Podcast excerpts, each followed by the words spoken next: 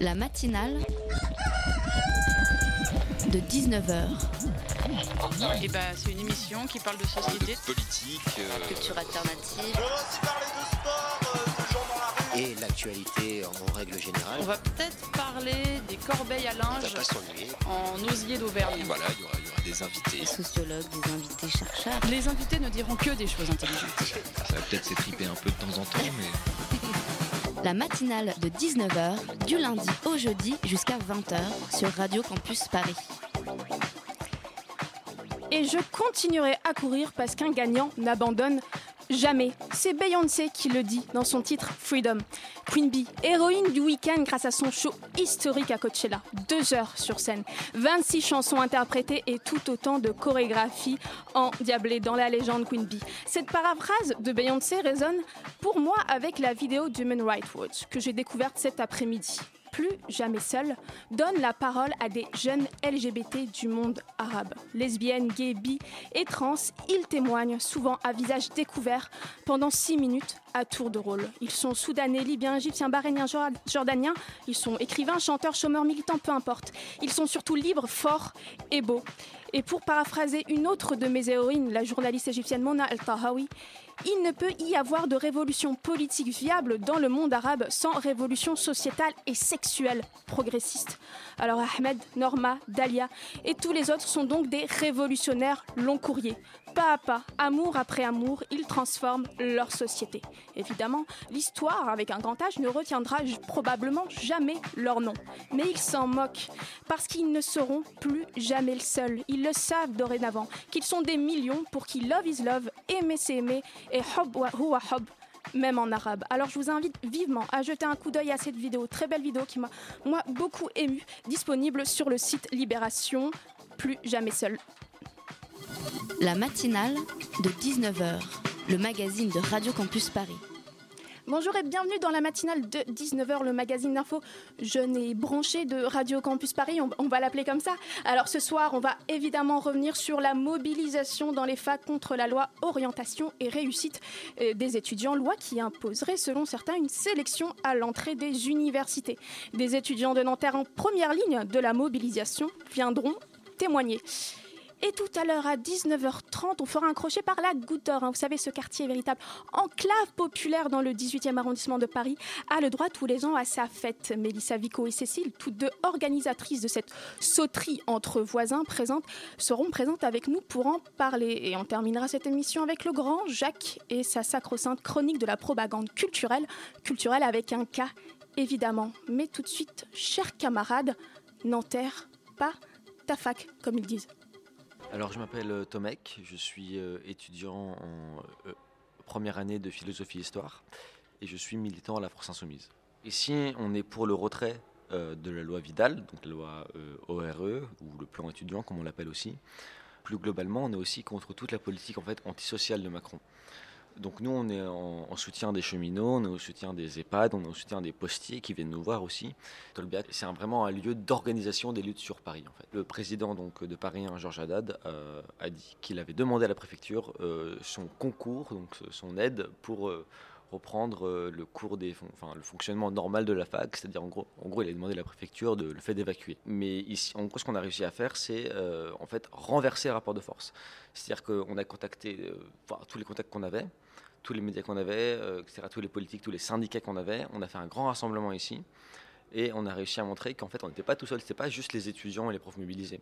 C'était tous les secteurs en lutte contre la politique anti- antisociale de Macron. En gros, si aujourd'hui le gouvernement choisit de nous, euh, de nous évacuer, ça veut dire qu'il se met à dos absolument toutes les organisations politiques et syndicales, euh, entre guillemets, progressistes du pays. Bon, là, on était à Tolbiac avec Prisca de Radio Parleur. On écoutera la suite de son reportage au cœur de la contestation étudiante dans quelques minutes. hein. mais ce que dit ce- cet étudiant, ça illustre bien l'atmosphère qui règne dans beaucoup d'universités françaises. Et à Nanterre, lundi matin, les étudiants grévistes gagnaient un sacré bras de fer euh, face au gouvernement. Le Premier ministre Édouard Philippe assurait la semaine dernière que tous les examens auraient lieu en temps et en heure, mais ça, c'était sans compter sur la détermination des étudiants mobilisés à Nanterre, terreau historique de la contestation étudiante. Des centaines d'entre eux ont réussi à faire annuler la tenue des examens. Et euh, la raison de la colère, la loi orientation et réussite des étudiants de la ministre de l'enseignement supérieur Frédéric Vidal ou plan étudiant. Et c'est la nouvelle plateforme d'orientation, pardon, Parcoursup qui fait le plus jaser. Celle qui remplace au pied levé admission post-bac mettrait en place une sélection à l'entrée des universités. Et ça, les étudiants en lutte n'en veulent pas. Bonjour Myriam. Bonjour. Bonjour Guillaume. Bonjour. Et bonjour Benjamin. Vous êtes tous trois étudiants à Nanterre en master. C'est bien ça? Et vous êtes pour le blocage, donc vous êtes dans la mobilisation contre la loi orientation. C'est ça. Et avec moi Simon pour vous poser plein de questions. Tout Salut. Simon. Salut Dania, salut à tous. Alors euh, ça s'est passé ce matin, hein, une assemblée générale qui a rassemblé plus de 1600 étudiants, c'est énorme. Donc 1600 étudiants de Nanterre euh, qui ont voté la reconduction du blocage jusqu'à jeudi. Euh, 1600 étudiants pour une AGC du jamais vu, donc 1200 étudiants ont voté pour la reconduction du blocage, 300 contre. Est-ce que pour vous c'est un fort signal de légitimité? Euh, oui, bien sûr. Euh, clairement, euh, on sait très bien que le, gros argument vis-à-vis des, blocages qui a été avancé par le gouvernement, les présidences d'université, etc., reposait surtout sur, bah, pour paraphraser ce qu'a dit Emmanuel Macron dans son interview télévisée, sur, en gros, on aurait juste été une petite minorité euh, de, professionnels du désordre, d'agitateurs professionnels. Et de fait, euh, ce vote montre euh, qu'il n'en est rien, que c'est clairement pas un noyau de personnes qui seraient extérieures à la fac ou autre, mais que ça, ça correspond à une mobilisation réellement implantée sur l'université, et ici l'université de Nanterre. Myriam? Oui, bah, je pense qu'il a bien résumé euh, la situation. Puis euh, Vidal avait aussi dit que le blocage avait été, euh, comment dire, manipulé par les cheminots, les trois cheminots qui étaient venus apporter, leur soutien à notre mobilisation. Bah, je pense que l'AG lui a donné largement tort, vu qu'on a voté très largement la reconduction du blocage. Effectivement, ce qu'on entendait, c'est qu'il y avait certains cheminots, donc des syndicats, qui avaient, voilà, qui étaient, dans le votre mouvement en fait, qui menaient le mouvement. Vous vous dites que c'est pas vrai. Oui, non, clairement pas. Puis, enfin, ils sont, ils étaient trois, donc déjà, faut replacer les choses euh, dans leur contexte. Ils ont eu quand même euh, le courage de venir avec leur chasuble. Ils sont venus apporter leur soutien parce que c'est aussi la question de la solidarité entre tous les mouvements qui sont euh, victimes en fait de la politique de Macron. Donc, c'était vraiment une présence quand même petite, mais qui nous a fait aussi énormément plaisir. La, coagul- la coagulation des luttes. Pour pas dire convergence, parce que Emmanuel Macron refuserait d'utiliser ce terme. Simon? Euh, oui, on, on parlait de la, la composition de l'Assemblée générale euh, qui, est- qui, du coup était composée de 1600 étudiants. Euh, C'est un chiffre assez euh, important. Euh, elle était, euh, cette assemblée elle est composée d'étudiants de toutes les promotions, de toutes les euh, de, de toutes filières. Euh, Vous, vous savez comment ça se vous avez des retours sur les sur la Euh, provenance de bah, Non, en fait, euh, une AG, c'est euh, les étudiants qui veulent venir, qui viennent. Donc, qui est dans la salle? Bah, Je ne sais pas, on n'a pas fait de recensement concrètement. Donc, voilà, ce qu'on peut dire, c'est que c'était euh, 1600 étudiants et étudiantes de Nanterre qui étaient présents. Euh, ensuite, vis-à-vis de, de la discréditation qui est faite de ces AG, euh, parce qu'il y aurait la présence de cheminots ou de postiers en lutte, etc. Bien sûr, ils sont là. Euh, ce qu'ils viennent, c'est principalement en fait faire un soutien symbolique, montrer qu'ils sont là, montrer que on est en train de, monter cette convergence des luttes. Et, euh, par exemple, en fait, bah, quand on vote euh, sur les choses qui concernent l'université, évidemment, ils ne prennent pas part au vote. Mais euh, 1200 étudiants qui votent pour la reconduction euh, sur 32 000 étudiants. La fac de Nanterre comptabilise 32 000 étudiants. Ça reste une minorité, au fond, quand même. Alors ça, ça me fait penser justement à quelque chose que disait euh, un de, mes, un de nos, chargés de TD, nos anciens chargés de TD, qui est lui aussi mobilisé. Euh, c'est un des arguments qu'on nous a avancé euh, dès lundi matin, enfin, dès hier matin, quand on a commencé le blocage, c'est mais vous êtes une minorité, nous sommes 35 000 étudiants sur le campus. Ce à quoi ce chargé de TD répondait, et pour le coup, quelqu'un qui étudié en Nanterre sait que c'est tout à fait juste, euh, mais quand est-ce que tu as vu 35 000 étudiants sur le campus? Nous ne sommes jamais 35 000 étudiants sur le campus. C'est énorme Nanterre, hein, pour ceux qui ont. C'est une grande fac à la, à la soviétique, j'ai envie de dire, des énormes bâtiments. Donc il- voilà, c'est difficile de voir 32 000 étudiants au même moment, mais euh, c'est quand même un chiffre qui révèle une forme de minorité. Vous, le- vous pouvez aussi le reconnaître. mais moi je le reconnais très volontiers, c'est-à-dire que de fait, on n'est jamais majoritaire dans les luttes. Euh, vous, vous n'avez jamais la majorité d'une population concernée par une réforme qui se mobilise. Et c'est ce que, c'est aussi ce qu'on, ce qu'on, qu'on a beaucoup répété ces derniers jours, c'est que en fait, les, les, il y a énormément de nos camarades étudiants qui ne sont pas en situation de se mobiliser. Et même si on obtient l'annulation des partiels, ils ne sont toujours pas en situation de se mobiliser. Même des gens qu'on connaît très bien depuis des années, ils sont en stage ou alors ils sont salariés. Ils ont des contraintes que nous avons la chance, nous nous sommes relativement Mm. privilégiés par rapport à certains, certains de nos camarades.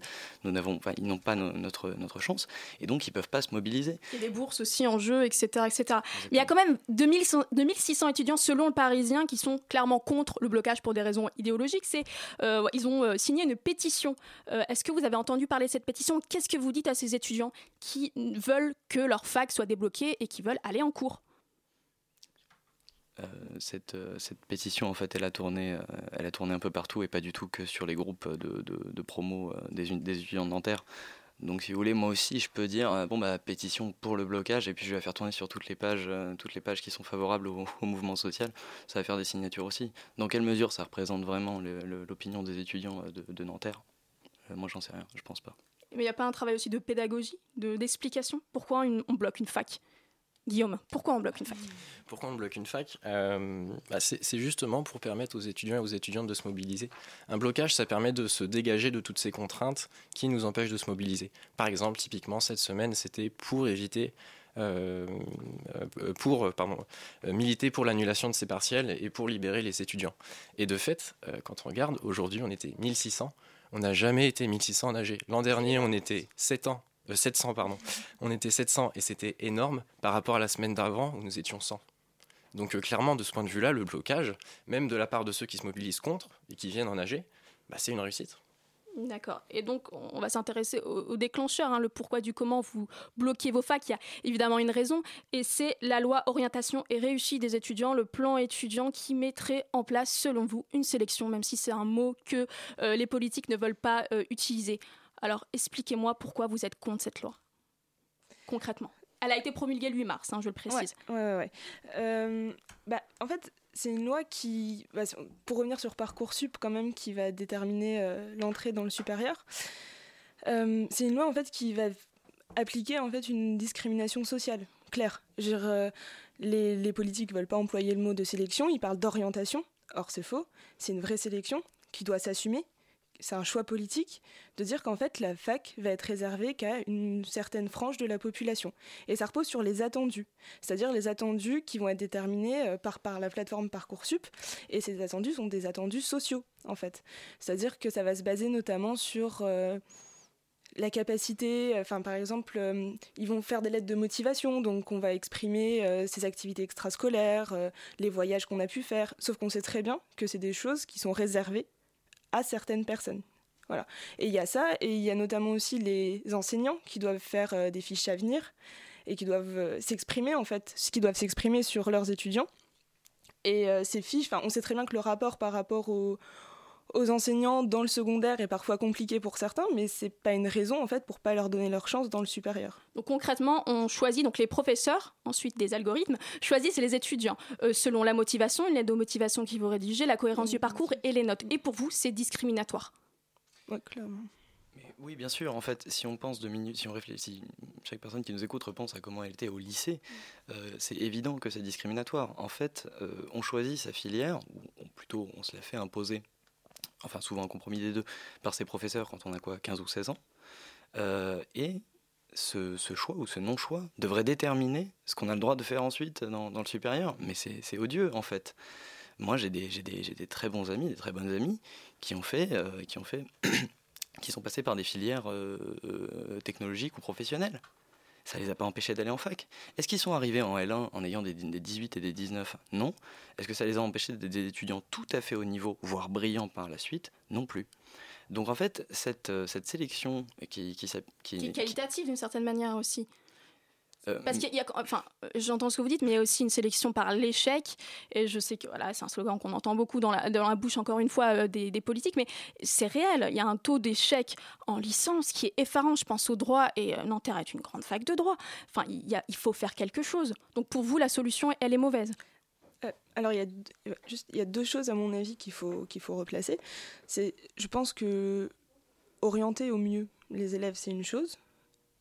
Ensuite, on a le droit de se tromper. Et la fac, c'est aussi fait pour se tromper. C'est aussi fait pour essayer des filières, essayer des parcours et se tromper. Et c'est, la discussion qu'on avait eue euh, pas plus tard qu'hier avec euh, des enseignants et des élèves, où des enseignants disaient à juste titre que pour eux, la vision de la fac, c'était aussi ça. C'était aussi se tromper et que c'était par l'échec qu'on apprenait. Je pense que c'est quelque chose euh, à laquelle euh, personnellement je souscris totalement. Et ça, ça tient la route, sauf que euh, l'année dernière et même l'année d'avant, il n'y avait pas de place dans certaines licences, dans filières pour tout le monde. Donc c'est pas peut-être injuste que certains élèves, futurs, futurs étudiants qui étaient motivés, qui avaient le niveau, soient mis à l'écart par tirage au sort ou parce qu'il n'y avait pas de place, et que d'autres accèdent à ces licences pour finalement échouer. Il n'y a pas une forme d'injustice Est-ce que vous pouvez je trouve que en fait c'est une manière euh, instaurer la sélection est une manière très très curieuse de répondre au problème en fait.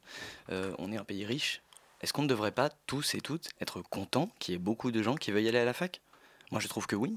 Et donc à partir de là, on comprend très bien euh, ce qu'il faudrait faire. Mais il faut injecter de l'argent dans le système universitaire, recruter des profs, mettez fin aux, aux contrats précaires, recrutez-les vraiment, construisez des bâtiments, de nouveaux campus, de nouvelles universités.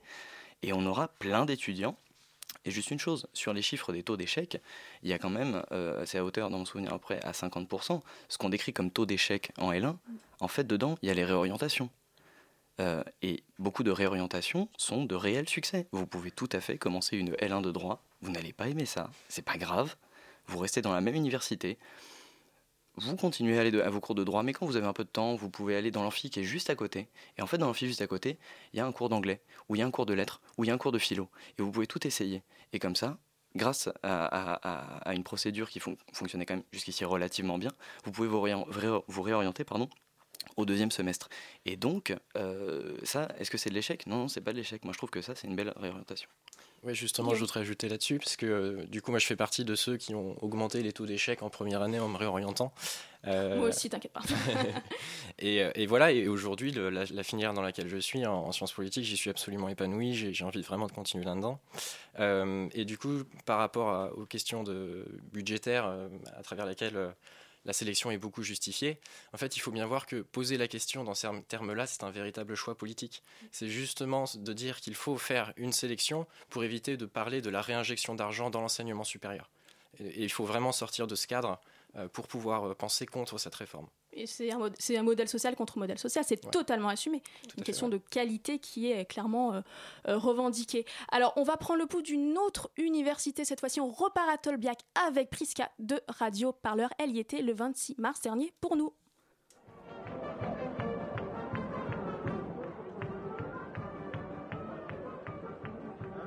En fait, ici, l'important et le plus important de la communauté de Tolbiac, c'est que tout se gère en autogestion tous les jours, il y a deux assemblées différentes. Donc, tu as l'assemblée des occupants, donc ceux qui dorment ici, ceux qui font vivre euh, Tolbiac la nuit, etc.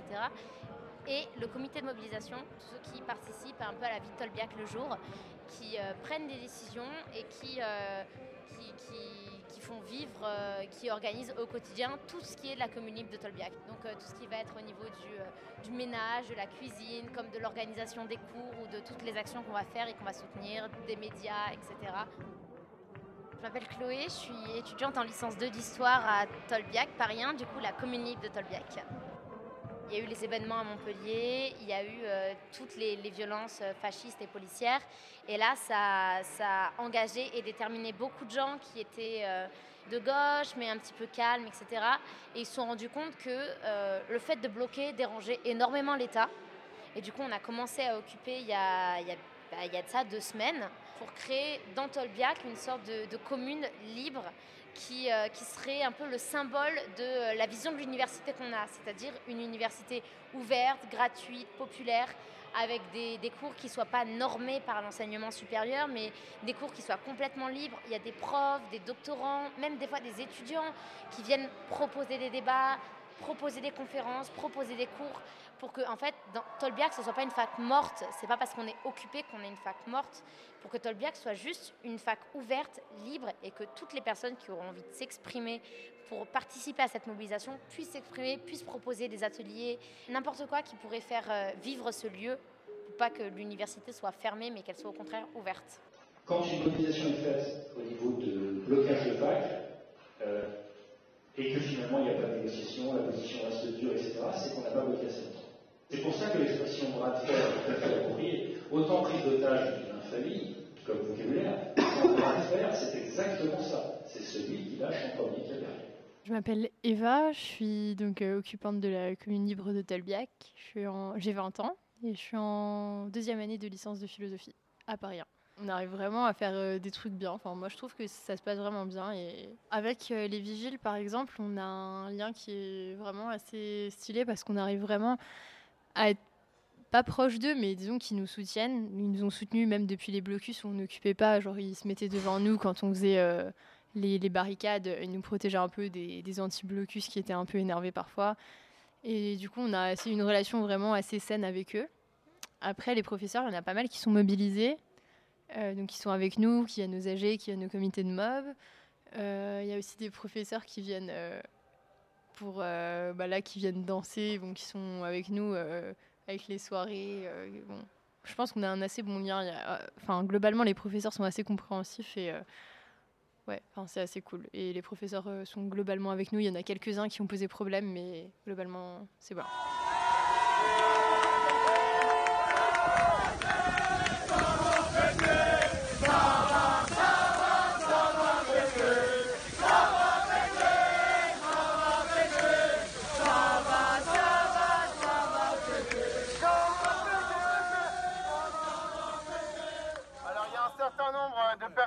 Politiques qui sont venus nous soutenir et on les remercie. Et tout d'abord, je voudrais laisser la parole à Éric Coquerel, qui est député euh, France Insoumise en Seine-Saint-Denis.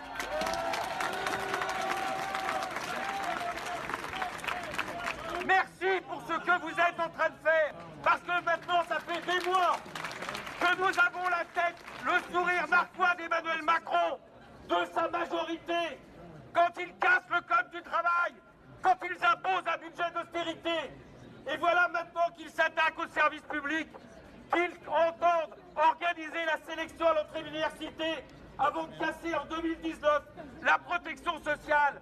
Alors oui, le fait que vous vous opposiez massivement à lui, c'est un espoir pour tout le pays. Quel plaisir de voir qu'Emmanuel Macron a en face de lui un obstacle qu'il n'imaginait pas. Faut dire qu'il est un peu stupide. Parce que s'attaquer aux étudiants et aux lycéens, c'est déjà une chose. S'attaquer aux cheminots, c'est déjà une chose.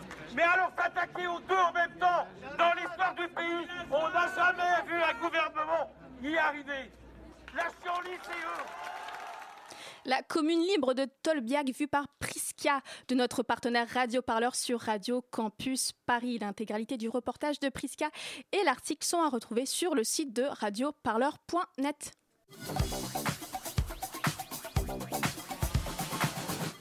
Guillaume, Benjamin, Myriam, on vient de l'entendre, là c'était un peu bon enfant, mais depuis les choses se sont un peu gâtées d'ailleurs. Hein. Jean-François Palaudet, votre président, le président de l'Université de Nanterre, a envoyé des CRS le 9 avril dernier pour déloger les étudiants qui étaient présents sur la fac de manière illégale. Est-ce que vous y étiez? Est-ce que ça devient, la mobilisation devient de plus en plus violente?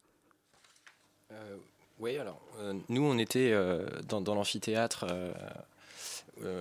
lorsqu'il y a eu une intervention policière. Donc, euh, euh, ensuite, sur la mobilisation, plus violente, en fait, ce qui se passe plutôt, c'est une menace constante d'une intervention policière qui pèse sur toutes les universités bloquées ou en lutte. Euh, alors, enfin, pour nous, ça se concrétise euh, par euh, aller à 23h à Tolbiac pour aller soutenir. ça se concrétise par des tours de garde sur Nanterre qui nous préviennent et des espèces de rumeurs qui circulent entre nous. Donc voilà, c'est un état de tension permanent. ensuite, sur ce qui s'est passé à Nanterre, bah, on n'est pas du tout solidaire de ce genre de méthode, mais finalement, ce qu'a fait Jean-François Bollondé pour nous, c'est une stratégie du pire qui a fonctionné dans notre sens. Euh, c'est ce que je disais tout à l'heure. Euh, C'est-à-dire euh, stratégie du pire et eh ben, Concrètement, la semaine d'avant, on était 50 ou 100 en AG. juste après l'intervention policière, on était 700. Donc cette stratégie du pire, c'est d'utiliser justement les, moyens les plus horribles, disons, et puis finalement vont dans notre sens. Et il y a eu une dizaine d'interpellations. ce jour-là, vous avez des nouvelles de vos, de vos collègues, camarades, étudiants? Alors oui, oui, ils sont, ils sont sortis et maintenant ils sont de nouveau dans la lutte avec nous. hein. Euh, c'est, euh, alors pour le coup, il faut quand même bien préciser que euh, ceux qui ont, ont été interpellés euh, étaient des gens qui ne faisaient pas, pour la plupart, même pas partie des, des- ou tous, hein, dans mon souvenir, pas partie des, des- des occupants. euh, Ils ont été interpellés ont pour été- rébellion. C'est ce qu'on mais en fait, reproche. c'est des, c'est des gens qui, comme nous, si vous voulez, il y a un, peu, un, un petit groupe d'étudiants et d'étudiantes, je précise, parce que Jean-François Ballaudet derrière a dit que c'était des personnes extérieures à la fac. C'est absolument faux. Il y a un, un groupe euh, d'étudiantes et d'étudiants euh, qui, qui a occupé une salle d'un bâtiment de l'université et euh, la présidence a répondu en fermant administrativement toute la fac et en appelant la police. Finalement, à un moment donné, la police est partie. On s'est rendu euh, en soutien avec nos camarades dans la salle qui avait été occupée. Et c'est là que la police est revenue en passant par les souterrains de la fac. Donc, euh, sauf si les CRS connaissent la fac de Nanterre comme leur poche, c'est que quelqu'un leur a ouvert la porte. Euh, alors Parfois, c'était les profs eux-mêmes qui intervenaient comme à Montpellier. euh, Oui, aussi, tout simplement. Mais ça montre quand même l'état de, tension. euh, mais de fait, c'est juste que Malaudet a affirmé derrière qu'il n'était pas au courant que les CRS étaient revenus. Bon, bah, du coup, ils connaissent les souterrains. Euh, Donc, et- Simon? Euh, oui, pour, par rapport au, au maintien euh, du blocus euh, de, de Paris-Nanterre, euh, qu'est-ce que ça implique de continuer de bloquer l'université quand on entend euh, tout le temps euh, de la part du gouvernement qu'il n'y aura pas de, euh, il n'y aura pas de, de négociation possible, si je puis dire. Enfin, euh, quand on entend que le gouvernement ne cédera pas sur la réforme de l'université, qu'est-ce que ça implique de continuer de bloquer euh, le- les facs euh, en France? Euh, en fait, euh, je pense que euh, on peut répondre à la question en constatant que la communication du gouvernement a énormément changé. Avant, il n'en parlait même pas. Nous, on a fait quelques manifs à l'époque où, où au sein même des universités, la lutte était encore euh, embryonnaire sur le départ, etc. On faisait des Ça a manifs. commencé quand? Le- la- la... la grosse mobilisation euh, sur les facs, ça, bah, on- vraiment avec Tolbiac, quoi. Donc, euh, ça- il y a un mois, quoi. Il n'y avait pas de communication sur les réformes avant, euh, avant les mobilisations. Il y avait une communication qui était la communication extrêmement sereine et coordonnée du gouvernement, mais qui ne répondait jamais à une contestation. Et en fait, aujourd'hui, on a Vidal, on a Macron qui répète jour après jour tout va bien, tout va bien, tout va bien. Ils font des patachés de communiqués, ils font des télés, etc. pour répéter que tout va bien, qu'il n'y a pas de problème. Et bien justement, le fait qu'ils le répètent montre qu'on est en train d'instaurer un rapport de force qui nous est beaucoup plus favorable qu'auparavant. Bloquer les universités, c'est un bras de fer. C'est pour faire mentir Macron qui dit que tout se passe comme, comme si de rien n'était. Vous parlez des solidarités entre universités, entre étudiants euh, bloqueurs, entre guillemets. Combien d'universités bloquées aujourd'hui en France? Si vous avez le chiffre exact. On parle d'une dizaine d'universités, plus ou moins bloquées, partiellement bloquées. C'est ça, il faut voir les universités euh, complètement bloquées et les universités partiellement bloquées, qui est déjà très très bien. Euh, on tape sur une trentaine. Occu- Enfin, il y a les celles qui sont partiellement bloquées et celles qui sont totalement occupées. En tout cas, celui où il y a un fort mouvement, ça fait quand même 20 à 30 sur 72. C'est énorme. Donc, euh, quand Macron ou Vidal dit qu'il n'y a pas que de, contexte en fait national de, mobilisation, je pense que on lui donne tort et on continuera, on continuera à lui donner tort. Et c'est ça, c'est le, enfin, c'est aussi pour ça qu'on tiendra le blocage. Et je pensais juste pour revenir sur ce que Benjamin disait, sur la communication et sur le fait qu'il communique énormément. euh, notre, notre président Ballaudet euh, n'a jamais autant communiqué qu'après l'intervention des CRS, alors qu'il n'a jamais, jamais comment, accepté de se confronter concrètement aux étudiants. L'image est désa- désastreuse. La vidéo a énormément tourné sur les réseaux sociaux et c'est jamais bon, je pense, pour un président d'université. Ah, non, non, tout à fait. Mais on voit que ça s'inscrit quand même dans un contexte euh, un peu plus global, puisque en, en une semaine, en une semaine, tout s'est quand même très vite accéléré, c'est-à-dire qu'il y a eu des interventions de CRS dans pas mal de facs. Et euh, c'était juste avant la première grosse intervention de, de Macron euh, euh, à la télévision. Je pense pas que ce soit une coïncidence. Euh, vous avez dans votre lutte un allié euh, de poids, ce sont certains profs, des profs qui eux aussi refusent de mettre en place euh, ce qu'ils appellent une sélection. Ils considèrent que les critères sont biaisés, que c'est précoce de mettre en place une sélection alors qu'ils ne connaissent pas ces, ces, ces- ces bacheliers. En fait, c'est des noms, sont des listes, et ils sont nombreux à Lille, Rouen ou Paris. Tout simplement, ils sont nombreux à accepter tout le monde, d'où le risque de créer un bug sur la, machine parcoursup. Est-ce qu'il y a beaucoup de professeurs qui sont à vos côtés dans les blocages Euh, alors nous, pour ce qui est de la science politique, on peut dire plutôt oui. On est dans un, de ce point de vue, un, département euh, qui est assez favorable euh, pour une mobilisation conjointe des étudiants et, et des professeurs. Ensuite, dans d'autres départements, c'est bien plus complexe, notamment en droit. En droit déjà, il y a très très peu de groupes d'étudiants organisés contre la sélection. Et ensuite, de ce qui est de leurs professeurs, il y en a très peu qui, euh, qui vont prendre la parole pour expliquer à leurs étudiants ce qui se passe. Alors ensuite, ne serait-ce qu'à ce niveau-là, pour se coordonner avec eux, vous voyez bien qu'on en est très loin. Et puis, ce qu'il faut voir aussi, c'est que euh, les professeurs, quand bien même certains se, mobilisent, et c'est le cas, hein, il, y a des, tribunes, il y a des pétitions de profs. Tout à fait. il faut voir aussi que de leur côté, ils reçoivent énormément de pression hiérarchique au sein de l'université et que ça, complique énormément leur mobilisation. Euh, sur le report des partiels euh, qui a été voté euh, à l'AG, qu'est-ce que vous dites, qu'est-ce que vous répondez aux étudiants qui pensent que ça va perturber leur année, enfin les handicaper dans, leur parcours? Perturber leur année. De fait, je pense que certains considèrent déjà, certains et certaines considèrent déjà qu'on perturbe leur année. Du coup, c'est déjà fait. Oui, je peux pas, je peux pas, je peux pas, je peux pas le, je peux pas le nier. Hein. S'ils si, s'attendaient à passer leur partiel, effectivement, j'ai perturbé. Enfin, on, a collectivement perturbé leur année. J'en suis désolé. Après, est-ce que ça va les pénaliser? Euh, je, pense qu'en fait, là, il faut juste mettre les choses en perspective. Les vrais pénalisés de l'histoire, c'est les lycéens qui n'accéderont pas à l'université qui est le seul endroit, le seul endroit dans la société où on dispense le savoir critique. L'université, c'est le seul endroit où vous pouvez, où vous avez une petite chance de. Je dis pas que les gens qui vont pas à la fac ne peuvent pas le faire par ailleurs, mais en gros, l'université, c'est quand même un des endroits privilégiés où vous pouvez vous, vous, déconstruire, vous émanciper. C'est dans son étymologie, hein, universelle, université. Exactement. Mais alors pourquoi les lycéens ne se mobilisent pas ou peu alors qu'ils sont en première ligne? C'est leur avenir qui est en jeu. Euh, alors, bon, sur, sur la région parisienne, il y a quand même eu un contexte euh, de répression après la loi travail qui a été quand même très dur. Ils se sont mobilisés pour la loi travail, ils étaient là et je pense que ça a été quand même un, renouveau dans le mouvement social euh, de la jeunesse à ce moment-là.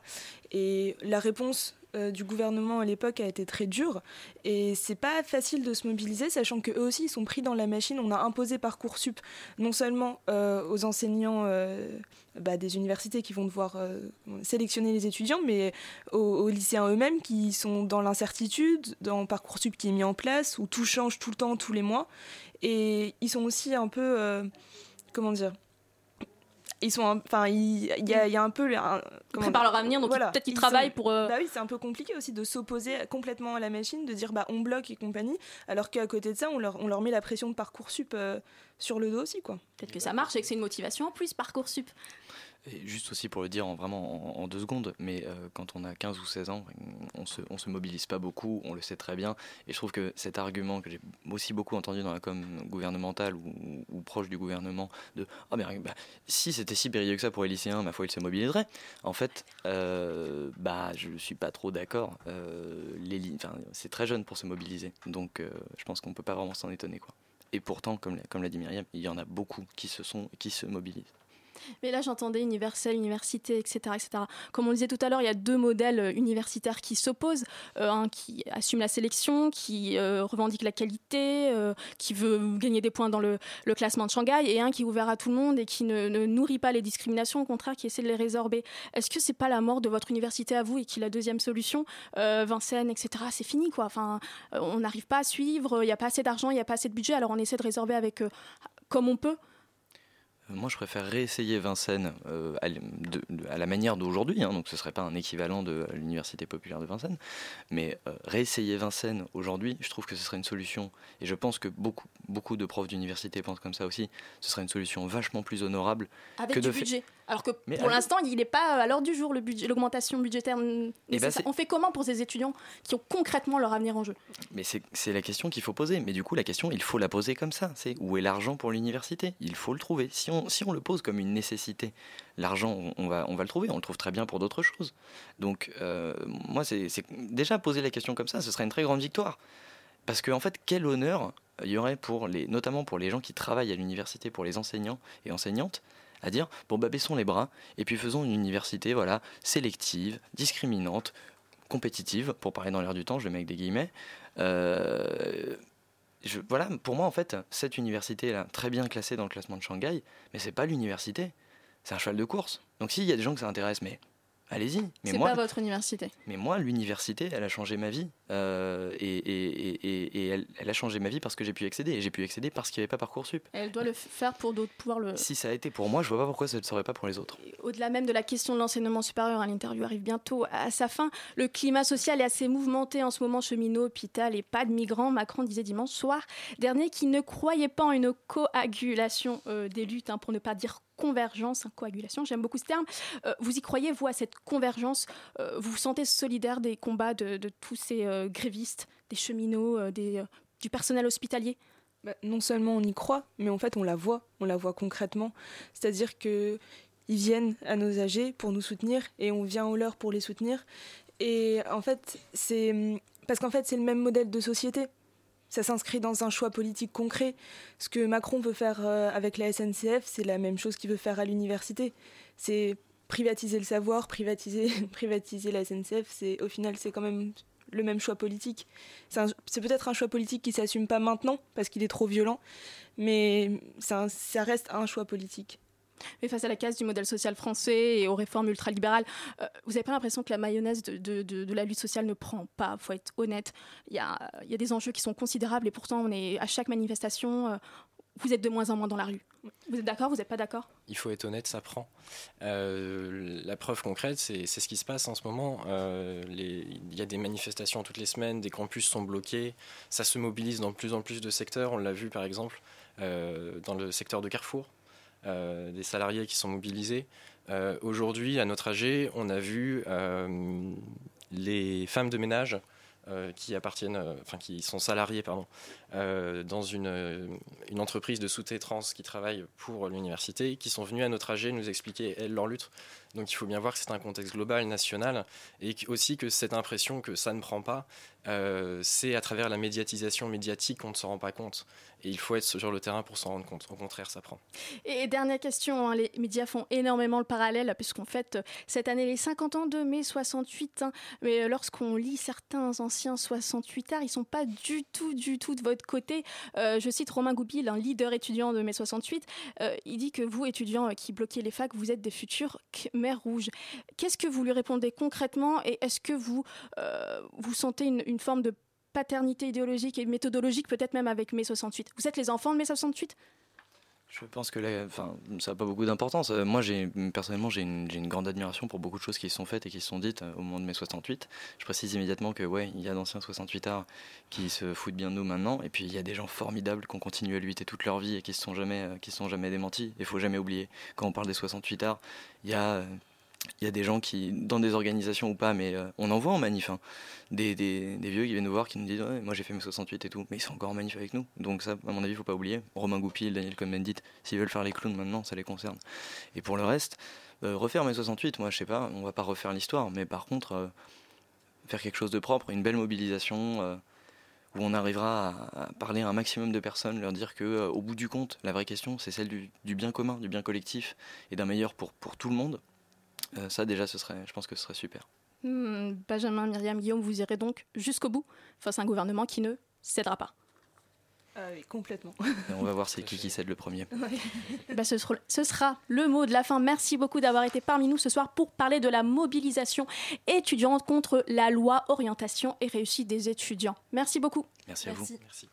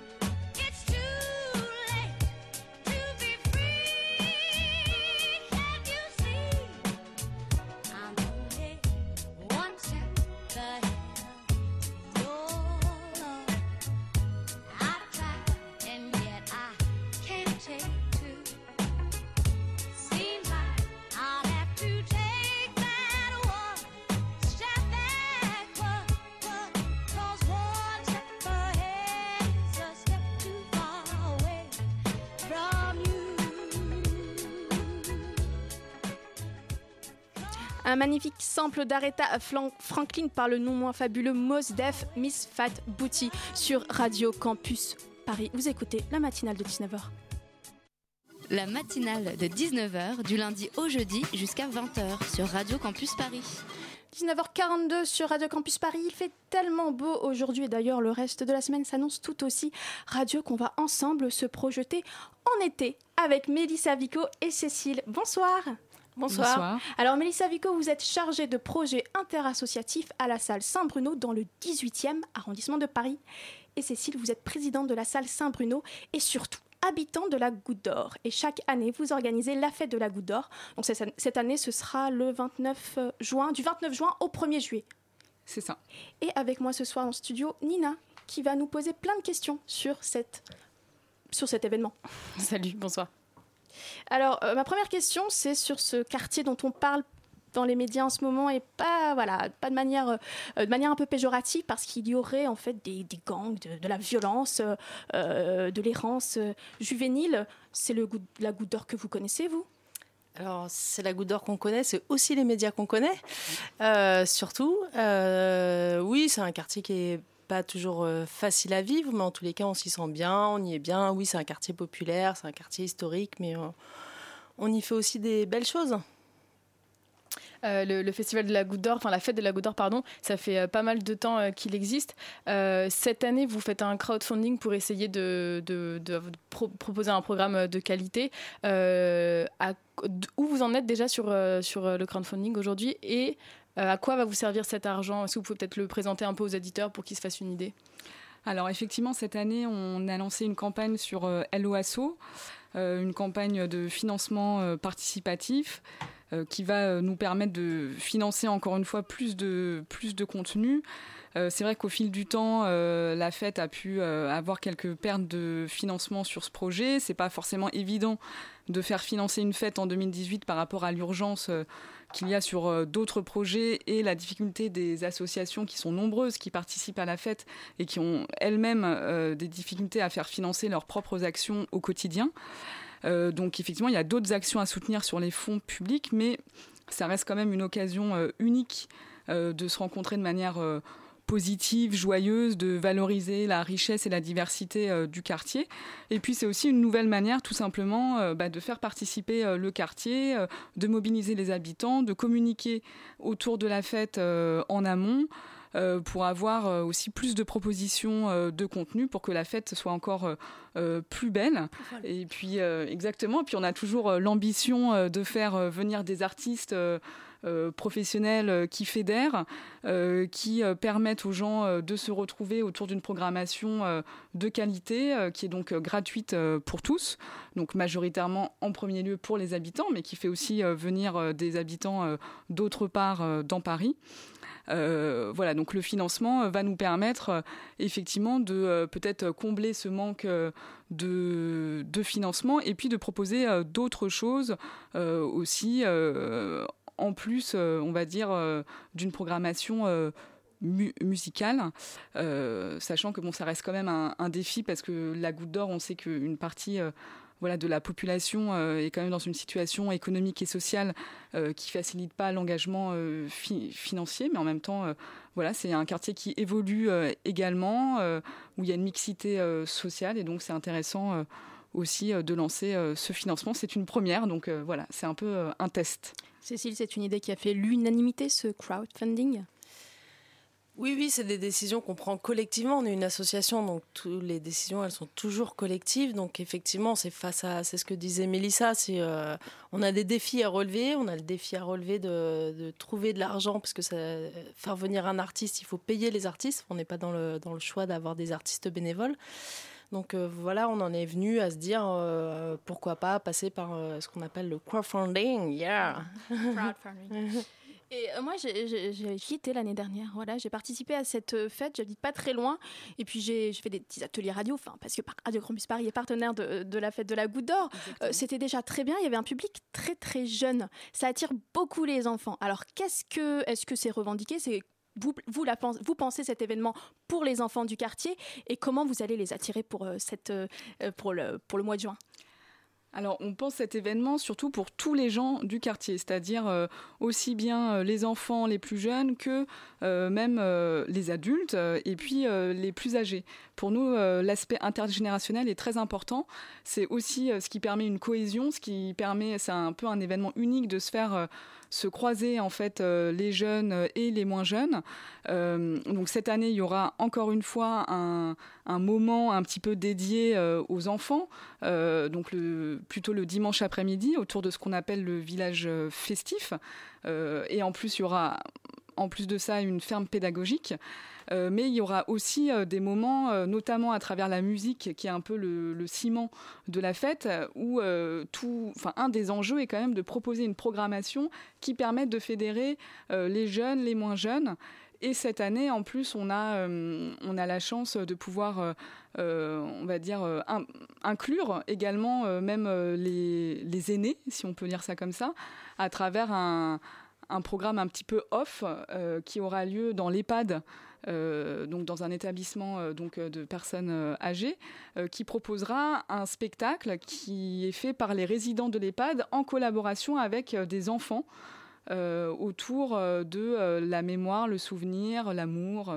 voilà, donc ça, c'est vraiment un point très important pour nous, le côté intergénérationnel, autant que la mixité sociale. vous allez un peu vous euh, délocaliser, on va dire, dans, dans cette euh, EHPAD. Et euh, est-ce que donc la, fête va avoir lieu uniquement au Square Léon, comme c'est le cas depuis ces dernières années, ou est-ce qu'il y a des choses aussi un peu plus en mobilité dans le quartier? Alors c'est vrai que cette année, ça va être un petit peu une nouveauté aussi, c'est que on va être bon, majoritairement au Square Léon parce que c'est aussi un, un, lieu historique, c'est aussi une manière voilà de fédérer mais euh, il y a euh, d'autres euh, d'autres endroits. vous parliez un peu du quartier, parfois des difficultés qu'il peut y avoir, dont les médias se font le relais. Et la fête, c'est aussi une occasion bah, d'occuper positivement des espaces qui souvent sont malmenés au cours de l'année ou sur lesquels on met un, un éclairage un petit peu négatif. Euh, donc là, il y aura effectivement le Square Léon, euh, dans lequel sera installée euh, une salle, mais aussi le Square Bachung, qui est à côté, et dans lequel pendant deux jours, il y aura une ferme pédagogique, donc avec des vaches, enfin une vache, des Les animaux de la ferme dans Paris. Exactement, les animaux de la ferme dans Paris. Et puis aussi des poneys qui, euh, qui partiront euh, cette fois-ci d'une placette euh, Polonceau, voilà, à l'angle de, de, rue, et qui fera un petit tour du quartier. Donc effectivement, ce n'est pas que au Square Léon c'est une manière d'occuper positivement euh, l'espace. Alors, euh, des fêtes de quartier, parce qu'au final, la fête de la Goutte d'Or, c'est ça, c'est aussi une fête, enfin, c'est une fête de quartier. Il y en a beaucoup dans la région parisienne, il y en a pratiquement dans toutes les villes, dans tous les quartiers. Euh, mais moi, je me souviens quand j'étais petite, la nôtre, elle marchait pas du tout, personne n'y allait, c'était super ringard.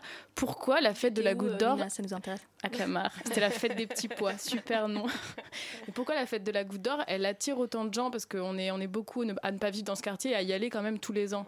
Qu'est-ce, qu'est-ce qui fait la, la recette de, de cette réussite? Mais euh, je pense que justement, c'est ça qui fait l'originalité, c'est que c'est effectivement la fête de quartier, mais c'est pas c'est pas une fête de quartier, c'est la fête du quartier de la Goutte d'Or. C'est pas tout à fait la même chose euh, partout ailleurs et même dans Paris. La fête des petits pois, ça devait sûrement être très sympathique, mais je pense que la fête des petits pois doit aussi exister dans Paris. Non, en fait, je pense que ce qui fait l'originalité de cette fête, c'est d'abord l'histoire. Euh, ça fait, euh, on va être à la 34e, 35e édition, 34e édition. Je regarde Mélissa en même temps que je vous parle depuis les années 70. Le fait est qu'il y a aussi, euh, c'est une fête qui est organisée par un tissu associatif hyper riche, hyper dense. C'est pas, euh, on n'est pas des professionnels. Moi, je suis pas présidente d'une association professionnelle de l'événementiel ou de, festival. Je suis présidente d'une association, euh, on va dire, de quartier, de lien social, d'éducation populaire. Ce qui fait qu'on mobilise énormément d'associations autour de ça, entre 30 et 40 selon les années. Donc il y a tout ce travail-là qui est invisible pour l'habitant, les, les habitantes de la Goutte d'Or, qui fait qu'on réussit à faire une fête qui n'est pas une fête, qui est la fête et qui ressemble plus à un festival. On s'est jamais appelé festival. Pourquoi, comment? Il faudrait qu'on en discute avec les copains et les copines du quartier. Mais voilà, on est la fête de la Goutte d'Or. C'est pas sur tout à fait plusieurs même jours, chose. alors ça pourrait C'est sur plusieurs ouais. jours. Il y a un historique. Encore une fois, c'est de nombreuses personnes qui se mobilisent. On voit les gens qui ont des t-shirts fête de la Goutte d'Or qui font la sécu. Que vous avez d'ailleurs ce soir. Qu'on a ce soir. très beau et voilà. vert et mauve. Et chaque année, il y a une nouvelle couleur. Donc, venez découvrir la, la couleur euh, 2018. Mais euh, voilà, ceux qui font la sécu à la fête de la Goutte d'Or, c'est des bénévoles en fait. C'est des gens des assos, c'est des habitants. C'est pas une boîte de sécu. Et en parlant associatif, Cécile, est-ce que vous pouvez nous parler de cette association que vous présidez qui organise tous les ans, depuis 30 ans, euh, la fête de la Goutte d'Or? On a une heure et demie d'édition, d'émission. On a combien de temps? On a 10 minutes. Vous avez une minute. Voilà, on a une minute.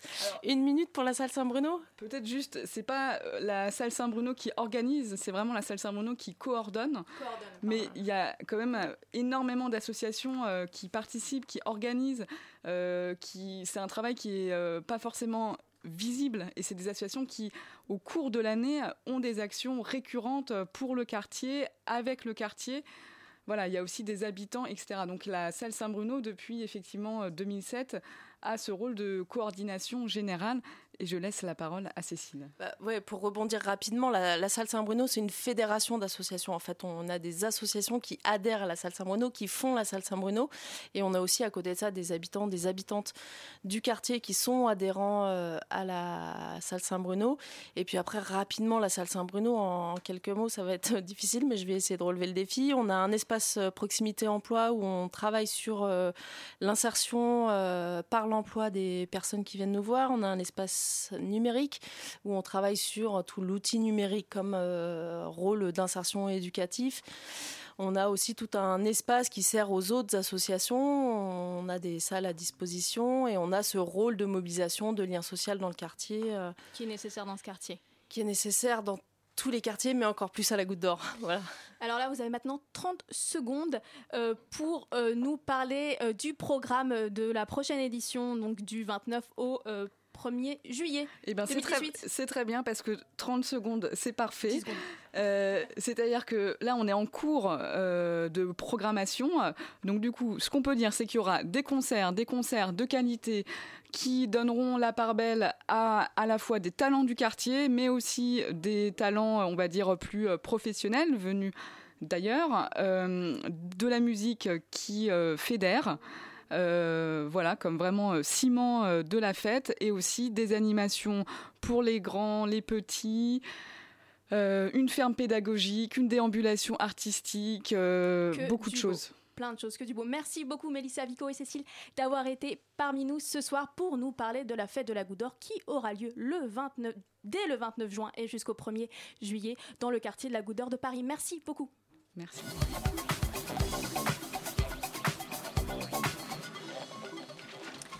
9h54 et 46 secondes, réjouissez-vous ou tremblez selon. Euh, C'est la propagande. La propagande vient de nous rejoindre.